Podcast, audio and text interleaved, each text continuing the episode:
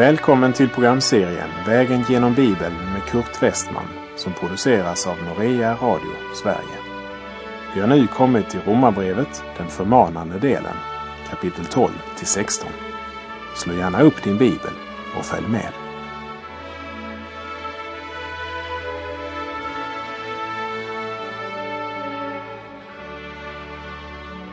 Vi minns ifrån Romarbrevets tolfte kapitel att vi inte skulle låta oss övervinna av det onda, utan övervinna det onda med det goda. När vi nu kommer till kapitel 13 så talar det om vårt förhållande till överhet och till vår nästa. Och med det här kapitlet vill Paulus säga att i samhället så övervinner man inte det onda med det goda, utan i samhället ska vreden drabba den som gör ont. Vi läser Romarbrevet 13, vers 1 till och med 3. Varje människa ska underordna sig den överhet hon har över sig. Ty det finns ingen överhet som inte är av Gud och den som finns är insatt av honom.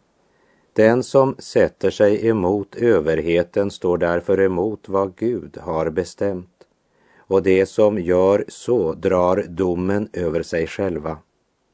Ty det styrande inger inte fruktan hos dem som gör det goda, utan hos dem som gör det onda. Vill du slippa att leva i fruktan för överheten, fortsätt då att göra det goda, så kommer du att få beröm av den.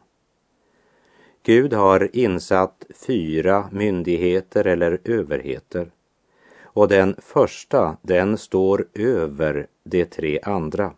Och det är Guds ords myndighet som är suverän. Den andra, som alltså ska inordnas under Guds ords myndighet, det är föräldramyndigheten.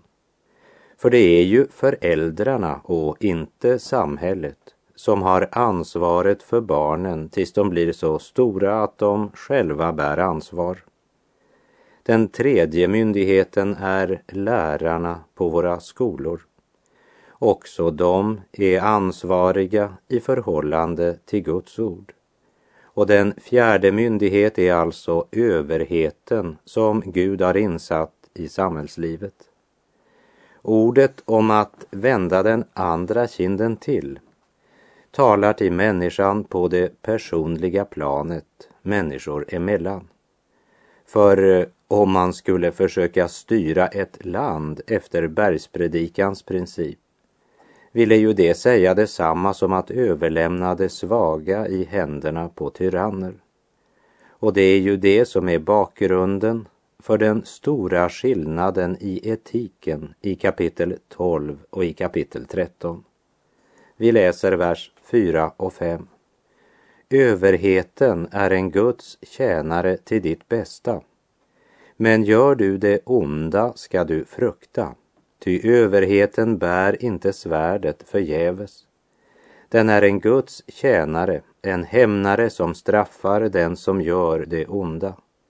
Därför måste man underordna sig den, inte bara för straffets skull, utan också för samvetets skull. Det här kan ju höras väldigt kategoriskt, inte minst med tanke på alla myndigheter i olika delar av världen som helt uppenbart är både orättfärdiga och tyranniserande. Så det betyder alltså inte att han betraktar varenda maktstruktur som en rätt myndighet. Tyranniskt maktutövande är inte detsamma som en rätt myndighet. Så han menar alltså inte att rätten sitter i svärdet, men att rätten använder svärdet för att inte orätten ska ta överhand. Paulus är inte upptagen av om makthavarna är fromma och rättfärdiga, men om de befrämjar det goda och straffar det onda. För gör de så, så är de rätta myndigheter och insatta av Gud. Leif Andersen från Danmark säger just det i sin kommentar och tillägger Paulus har med sitt kategoriska uttalande strykit under att till och med den ogudaktiga romerska makten är en myndighet som är insatt av Gud, i alla fall i Rom. Men han har därmed inte påstått att deras ockupation och tyranni av Israel var något som var efter Guds vilja. Han har inte heller därmed fördömt den som gjorde motstånd mot ockupationsmakten. Men om den straffar den som gör det onda och befrämjar det goda så fyller de en funktion. Därför måste man underordna sig den, inte bara för straffets skull, utan också för samvetets. Det vill säga, en kristen ska lyda lagen, inte bara på grund av att vi kan få böter eller straffas på annat sätt, utan vi ska lyda lagen på grund av vårt samvete. Vers 6 och 7. Det är också därför ni betalar skatt, ty det styrande är Guds tjänare, ständigt verksamma för just denna uppgift fullgör era skyldigheter mot alla. Skatt åt den ni är skyldiga skatt. Tull åt den ni är skyldiga tull. Vördnad åt den som bör få vördnad och heder åt den som bör få heder. Även om jag är helt oenig när det gäller det sätt på vilket regeringen använder pengarna så är jag skyldig att betala skatt det vill säga inte smita undan mina plikter i samhället. Därför är också den som kräver in skatt på så sätt en Guds tjänare som har ansvar att ta vara på just det som ordet här talar om. Att undanhålla skatt, det är en allvarlig synd både mot Gud och mot människor. Därför ska den troende vara noga med att betala skatt.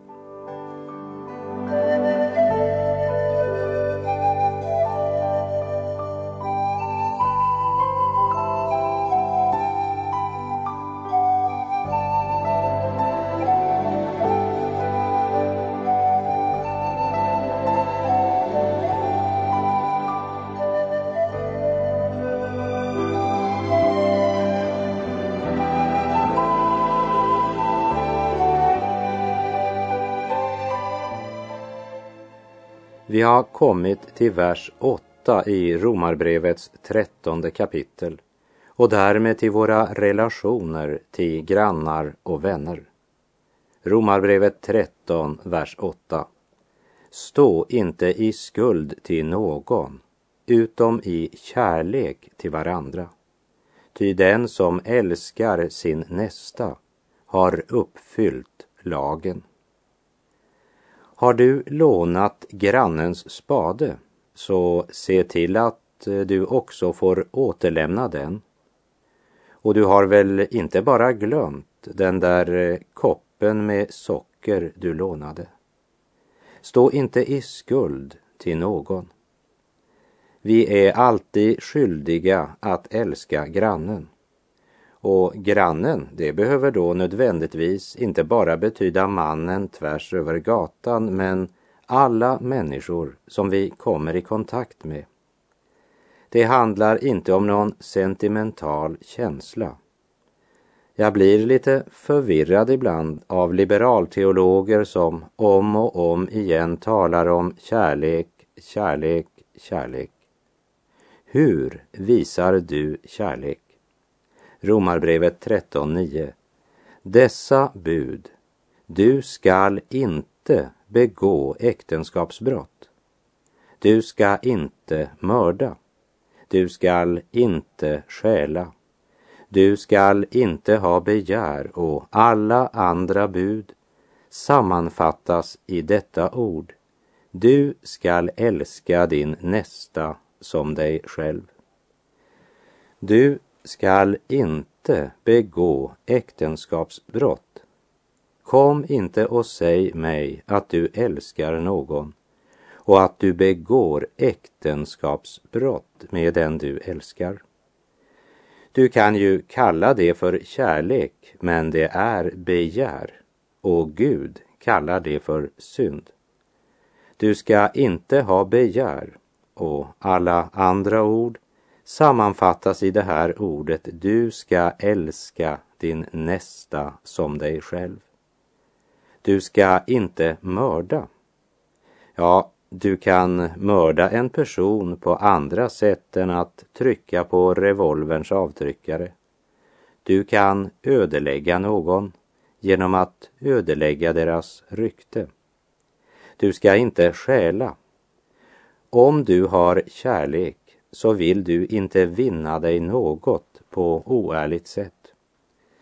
Du ska inte ha begär. När du ser grannen komma i en ny flott bil, hur upplever du det? Ibland säger vi, jag skulle önska att vi hade en sån bil. Vad vi egentligen menar är att vi skulle hellre önska att vi ägde den än att grannen ägde den. Paulus säger att vår kärlek till vår nästa visar sig mycket mera i det vi gör än i det vi säger. Det hjälper inte hur mycket vi talar om kärlek. Om vi begår någon av dessa synder mot vår nästa har vi ingen kärlek till honom. Romarbrevet 13, vers 10. Kärleken gör inte något ont mot sin nästa. Alltså är kärleken lagens uppfyllelse. Kärleken är en av Andens frukter. I Galaterbrevet 5, verserna 19 till 23 säger Paulus Köttets gärningar är uppenbara. Det är otukt, orenhet, lösaktighet, avgudadyrkan, svartkonst, fiendskap, kiv, avund, vredesutbrott, gräl, splittringar, villoläror, illvilja, fylleri, utsvävningar och annat sådant. Jag säger er i förväg vad jag redan har sagt. Det som lever så skall inte ärva Guds rike. Andens frukt däremot är kärlek, glädje, frid, tålamod, vänlighet, godhet, trohet, mildhet och självbehärskning. Sådant är lagen inte emot. Kärleken till vår nästa är lagens uppfyllelse och verklig kärlek är inte en sentimental känsla men en andens frukt. Romarbrevet 13, vers 11 och 12. Och det ska ni göra, väl medvetna om tiden, att stunden redan är inne för er att vakna upp ur sömnen. Ty frälsningen är oss nu närmare än då vi kom till tro. Natten går mot sitt slut och dagen är nära.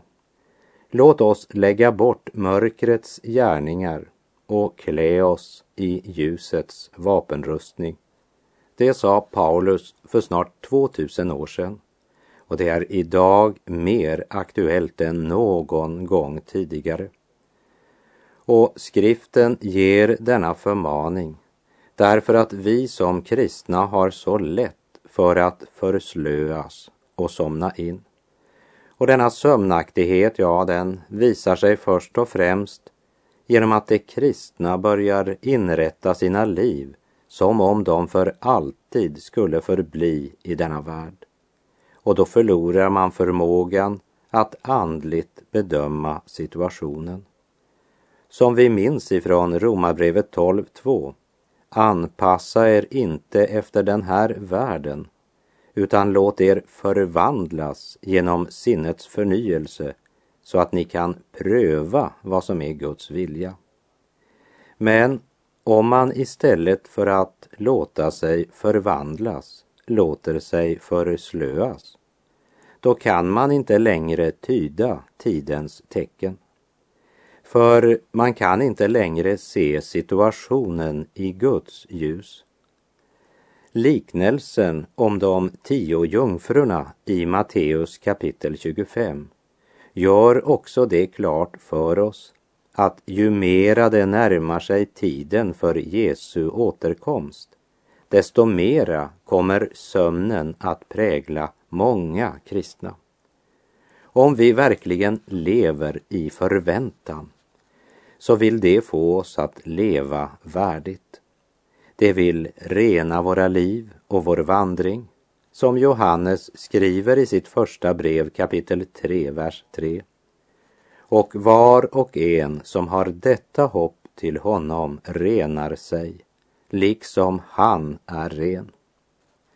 Låt oss vakna upp och leva för Gud. Låt oss lägga bort mörkrets gärningar, som det stod i vers 12. Mörkrets gärningar, det är allt som tillhör den gamla människan, vår gamla syndanatur. Och den gamla naturens gärningar lägger vi bäst bort genom att ikläda oss ljusets vapenrustning. Romarbrevet 13, vers 13. Låt oss leva värdigt, det hör dagen till. Inte i utsvävningar och fylleri, inte i otukt och lösaktighet, inte i strid och avund. Värdigt är ett uttryck för att vara i Guds plan, vara i samsvar med hans vilja. Och vi läser vers 14. Nej, ikläd er Herren Jesus Kristus och ha inte sådan omsorg om kroppen att begären väcks till liv. I en annan översättning så stod det Vänd er till Gud så att ni inte förser köttet med möjlighet att fullföra dess begär. Eller som det står i vår svenska folkbibel, ikläder Herren Jesus och ha inte sån omsorg om kroppen att begären väcks till liv. O, så många bekännare som har en sådan omsorg om kroppen. Man har så lite tid att vårda sin odödliga själ. Man har fasta tider för frukost, lunch, middag och kvällsmat. Men bara några få minuter till stillhet, bibel och bön. Visst är det Guds vilja att vi ska ta vara på vår kropp. Paulus själv talar ju om att hålla den i träldom. Det vill säga, vi ska göra det vi kan för att leva sunt och riktigt. Men eh, om kroppen i sig själv blir ett mål, då är det ett avguderi som leder till att det väcker alla slags begär till liv. Och det förmanas vi här att undgå. Be Jesus Kristus att hjälpa dig att leva ett värdigt liv. Och lägg inte planer som går ut på att ha din glädje i det onda. Vänd dig till Gud.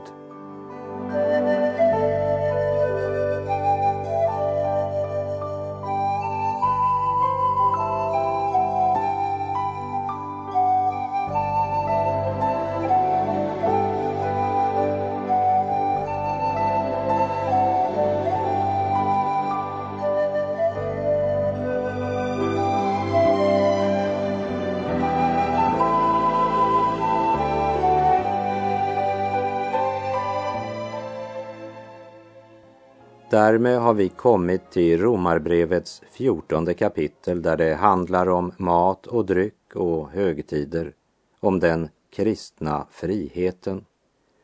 Romarbrevet kapitel 14, vers 1 och 2.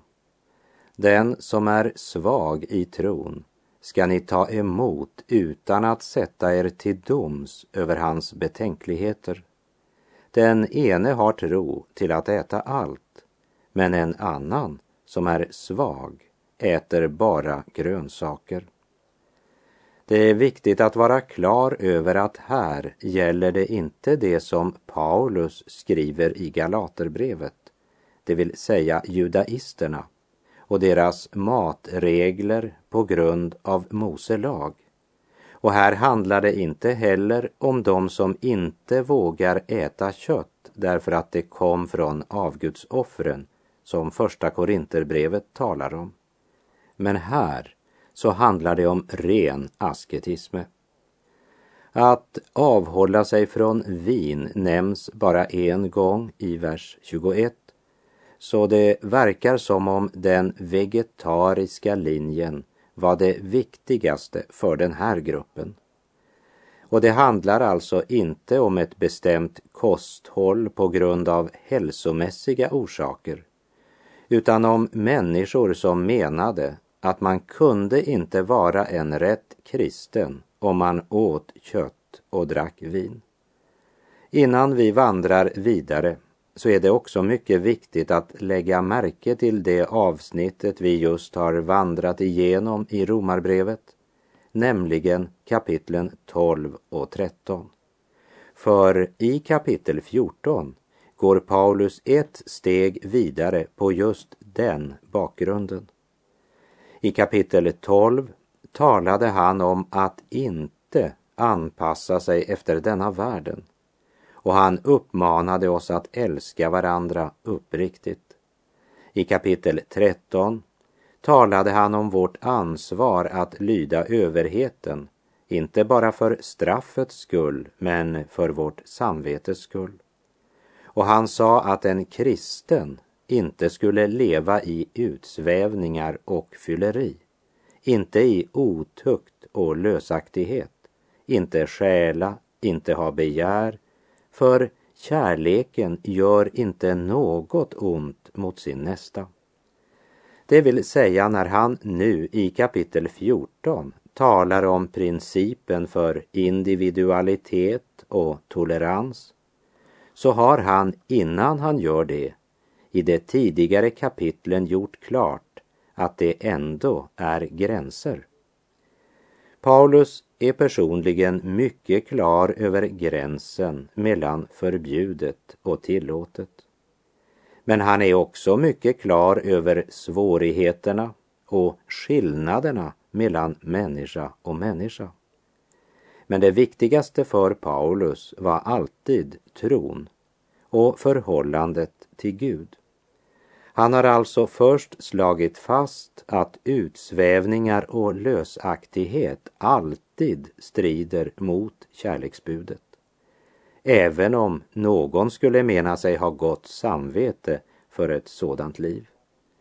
Och efter att han givit klar besked om det så kastar han sig ut i denna dristiga etiska vägledning som verkligen är rena giftet för fariseisk lagträldom men som är frigörande för den gemenskap som består av frälsta syndare. Men en lagträl, han hade nog hellre försökt lösa problemen i församlingen i Rom genom att in i minsta detalj bestämma vad som var tillåtet och vad som var förbjudet. Men man må inte bli så upptagen av likriktning och av att allt ska ha samma höjd. Att man så att säga kör med gräsklipparen över blomsterbänken. Visserligen blir det nog samma höjd på allt, men både mångfald och variation försvinner, som Klaus Moritz uttryckte det medan han levde. Romarbrevet 14, vers 3. Den som äter ska inte förakta den som inte äter och den som inte äter ska inte döma den som äter. Gud har ju tagit emot honom. Vi ska alltså inte kräva av andra kristna att de ska ha precis samma syn som oss på alla dessa adiafora som vi själva har. När det gäller det vi kallar adiafora, det vill säga sådant som Guds ord varken befaller oss att göra eller förbjuder oss att göra. I sådana frågor visar Paulus mycket stor tolerans. För i de frågor där Guds ord varken befaller eller förbjuder något, där ska den kristna friheten få råda. Samtidigt säger Paulus att både de svaga och de som är starka har ett ömsesidigt ansvar för varandra. Och det är under det ansvaret som den kristna kärleken ska praktiseras. Vers 4. Vem är du som dömer en annans tjänare? Det är inför sin egen Herre han står eller faller. Men han kommer att stå, ty Herren har makt att hålla honom upprätt. Vem är du som dömer en annans tjänare? Tänk dig att eh, du är bjuden till middag i ett för dig nytt och okänt hem. Det är många gäster och man har för denna middag anställt en servitör. Om nu servitören skulle begå ett misstag och så servera desserten först, så skulle du nog bli förvånad. Men du skulle inte skälla ut servitören, för han är inte anställd hos dig. Frun i huset där du är gäst ska nog gå ut på köket och ordna upp i den saken. För du kan inte skälla ut en annans tjänare. Det är inför sin egen chef han står eller faller. När det gäller det vi kallar adiafora så är inte du ansvarig inför mig och jag är inte ansvarig inför dig, men vi är båda ansvariga inför vår Herre. Och vi må aldrig rycka ut några verser från kapitel 14 utan att se dem i det sammanhang de står tillsammans med det som blivit sagt i kapitel 12 och 13. Och den regeln, den gäller ju för allt som vi läser i Bibeln. Och med det så är vår tid ute för den här gången. På återhörande om du vill. Herren vare med dig. Må hans välsignelse vila över dig. Gud är god.